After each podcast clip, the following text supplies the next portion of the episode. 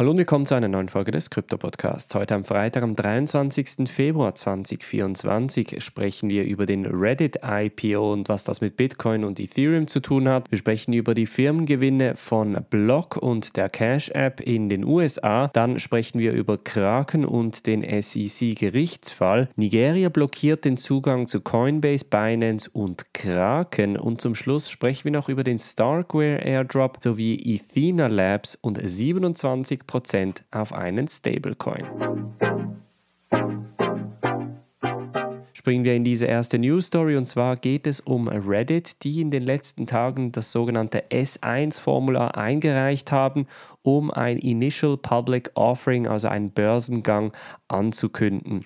Reddit hätte schon länger eigentlich an die Börse gehen wollen, wollte das Ganze aber nochmal verschieben, hauptsächlich weil man natürlich aufgrund der schlechten Wirtschaftslage, aber auch der Pandemie bei Reddit doch nochmal das Ganze nach hinten geschoben hat. Das S1 hat jetzt interessante Einblicke in die Firma geliefert, unter anderem, dass sie zusätzlichen Cash, den sie produzieren, in Bitcoin und Ethereum investieren.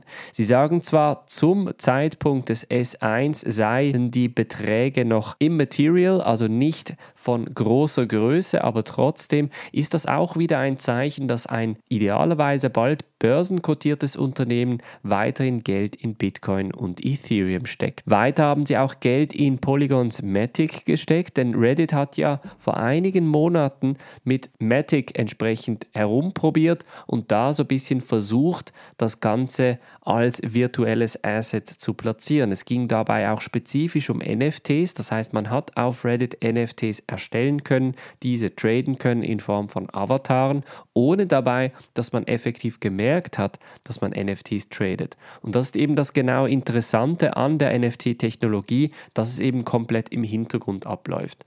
Und da hat man dann spezifisch auch auf Matic gesetzt, um unter anderem auch von den günstigen Gasgebühren zu profitieren. Ob jetzt Reddit noch weiter in Bitcoin und Ethereum investieren wird und ähnlich wie MicroStrategy einen ziemlich großen Block an Geld aufbauen wird, ich glaube eher nicht, aber der Fakt, dass sie eben weitere Cash-Reserven in Bitcoin und Ethereum, aber auch andere Kryptos investieren, weckt so ein bisschen den Mut, dass auch andere Firmen, die komplett nichts mit Krypto zu tun haben, weiterhin in Bitcoin und Ethereum investieren könnten. So zum Beispiel auch Jack Dorseys Blog. Jack Dorsey ist ja der Gründer von ehemals Twitter, heute X, aber auch von Block, der Firma, die unter anderem in den USA die Cash App bedient. Cash App ist eine Applikation, die es relativ einfach macht, Geld von A nach B zu schicken, spezifisch unter Privatpersonen. Das heißt, wenn man mal Abendessen gegangen ist und jemand hat die Rechnung übernommen, kann man das Geld zum Beispiel via Cash App den Kollegen schicken. Das Interessante dabei ist, Cash App hat 66 Millionen US-Dollar an Bitcoin Nettoprofit im Q4 2023 generieren können und das natürlich über 90 Prozent Gewinn. Denn auch die Cash App bzw. Block spezifisch hat in Bitcoin investiert und lässt ihre Bitcoin natürlich auch in den Büchern, weil es natürlich auch der Firma schlussendlich etwas bringt.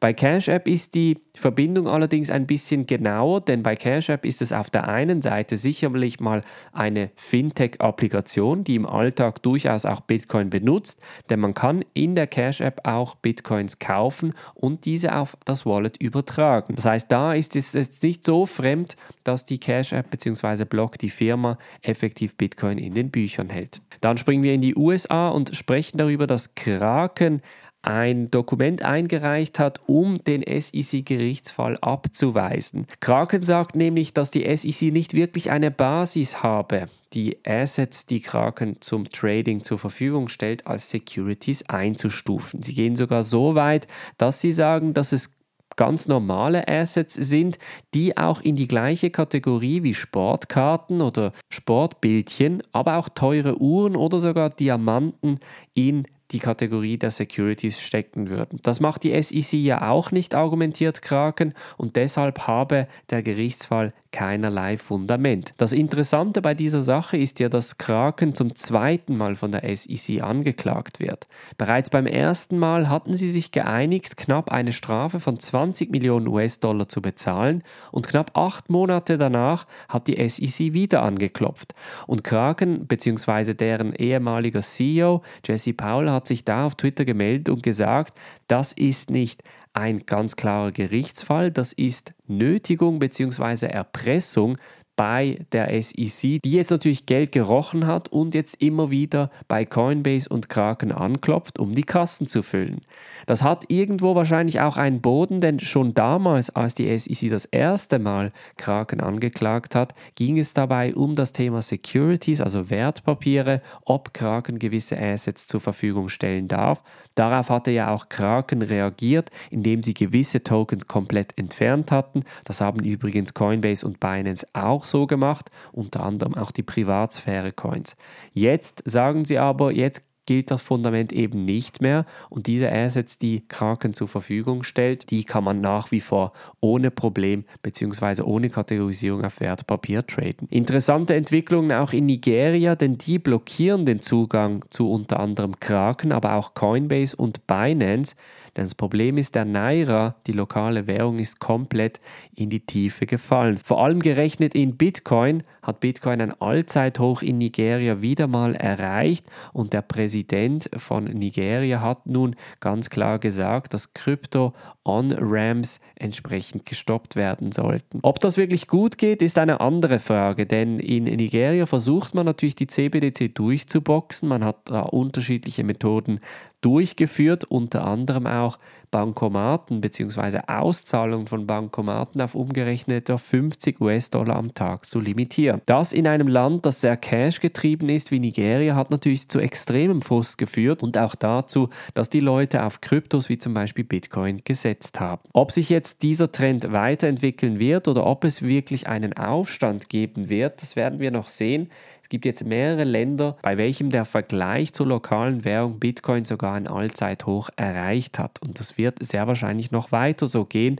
weil natürlich der Bitcoin-Preis steigt und die lokale Währung dabei auch sinkt. Dann sprechen wir über Starkware. Die haben ja den Starkware Token Unlock Event, welcher für eine Kontroverse gesorgt hat. Jetzt hatten wir vor einigen Tagen den Airdrop von Starkware. Der Preis hat sich etwa bei 2 US-Dollar eingependelt und ist jetzt aber trotzdem nochmal gestiegen gestiegen, weil die Starknet-Entwickler ganz klar nochmal gesagt haben, wir hören auf die Community, also werden wir aufgrund des Community-Feedbacks die Token-Unlocks verschieben. Ursprünglich hätten die ersten Investoren vor knapp drei Jahren, die in Starkware investieren konnten, knapp 1,3 Milliarden Stark Tokens oder etwa 13% der Total Supply, welche etwa 2,5 Milliarden US-Dollar an Wert hat, entsprechend in knapp einem Monat komplett erhalten können.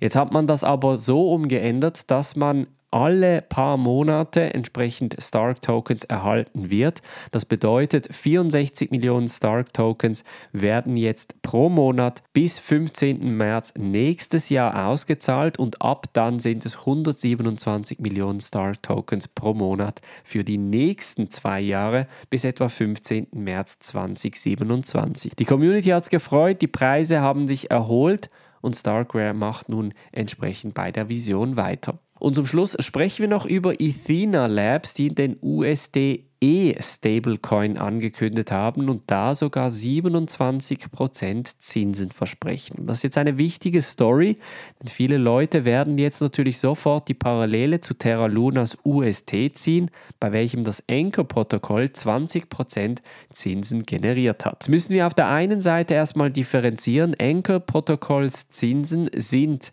eigentlich querfinanziert worden von einer Risikokapitalfirma, das heißt die effektiven Zinsen lagen etwa bei bei 5,9 Prozent. Man hat dann den Rest querfinanziert mit Risikokapitalgeldern und das Geld dabei auf etwa 19,5 Prozent gebracht. Diese 19,5 Prozent, die haben dann auch nicht lange gehalten, nachdem natürlich UST und Terra Luna komplett zusammengebrochen ist, ist da natürlich das Vertrauen in Stablecoins, welche einen Zins abwerfen, da entsprechend gesunken. Jetzt ist Ethena Labs in den letzten Tagen sehr populär geworden. Wir haben auch in der Mitgliedschaft unter anderem darüber gesprochen, gesprochen und da ging es dann darüber, dass der USDE Stablecoin dabei 27% Zinsen abwirft. Und jetzt ist da natürlich die Frage, ist das etwas ähnliches? Wird Ethena Labs quasi von den Risikokapitalgebern auch querfinanziert? Die Antwort ist nein. Es geht nämlich darum, dass man unter anderem diesen synthetischen Dollar Yield durch Staking Returns generiert, das heißt durch das klassische Ethereum Staking und gleichzeitig Ether Perpetual Future Contracts shorted. Das heißt, es ist eine aktive Strategie, die da im Hintergrund abläuft, um diese 27% zu generieren. Jetzt aber, Jetzt sagt man zwar, okay, das ist ein komplett anderes Modell, dann kann man ja darin investieren. Ich würde mal sagen, Vorsicht ist auf jeden Fall geboten, denn wir laufen jetzt wieder in dem Zyklus in eine Phase rein, bei welchem Themen wie Restaking, Staking, Yield, Yield-Generation eigentlich auch wieder ganz, ganz heiße Themen werden und plötzlich die Leute wieder von 20, 30, 40 Prozent Zinsen auf Stablecoins sprechen. Das kann bis zu einer gewissen Zeit auch gut laufen, aber wir dürfen nicht vergessen, dass wenn diese Produkte miteinander so verknüpft sind, dass wenn ein Produkt irgendwo irgendwie versagt, auch wenn es nur in Anführungsstrichen ein Smart Contract Fehler ist, dass die Kettenreaktion auf die anderen Protokolle sich auswirken kann und somit natürlich das gesamte System herunterreißen kann. Das heißt, mein Appell an die Leute ist jetzt einfach, wenn ihr unbedingt Zinsen generieren möchtet mit euren Assets, ist der einzige Schritt, den ich persönlich gehen würde, das Ethereum Staking und da entsprechend ein Anbieter. Ich hatte einen Vergleich in der Mitgliedschaft gerade letztens gemacht, also da unbedingt dieses Video schauen und Ansonsten würde ich da nicht wirklich viele Schritte oder viel Kapital in diese anderen Protokolle geben. Ja, es kann durchaus sein, dass diese Protokolle sehr stabil sind und die kommenden Monate und Jahre sogar problemlos funktionieren. Aber das Risiko häuft sich natürlich mit jedem Protokoll, das man auf die Spitze des anderen Protokolls setzt. Das bedeutet, dass, wie gesagt, die Kettenreaktion ist nicht zu unterschätzen und gerade deshalb sollte man eher mit wenig Kapital solche Sachen ausprobieren. Wie gesagt, Ausprobieren ist immer eine gute Sache in der Kryptowelt. Es geht wirklich darum, das Produkt kennenzulernen, die Infrastruktur zu verstehen, aber das bedeutet nicht, dass man sein gesamtes Erspartes in solche Restaking und dann Restake und dann noch den Yield genommen und den noch äh, irgendwie geleveraged, also mit Hebel erhöht und dann eben entsprechend diese 20 bis 30 Prozent generieren kann. Nicht, dass diese Modelle irgendwie, wie gesagt, in Theorie nicht funktionieren, das sage ich nicht, aber die Verkettung der Protokolle ist meiner Meinung nach dort, wo die Gefahr ausgelöst wird. Das so ein bisschen zum Wochenende. Ich wünsche natürlich ein wunderschönes Wochenende. Wir hören uns am Montag wieder. Macht's gut und bis dann.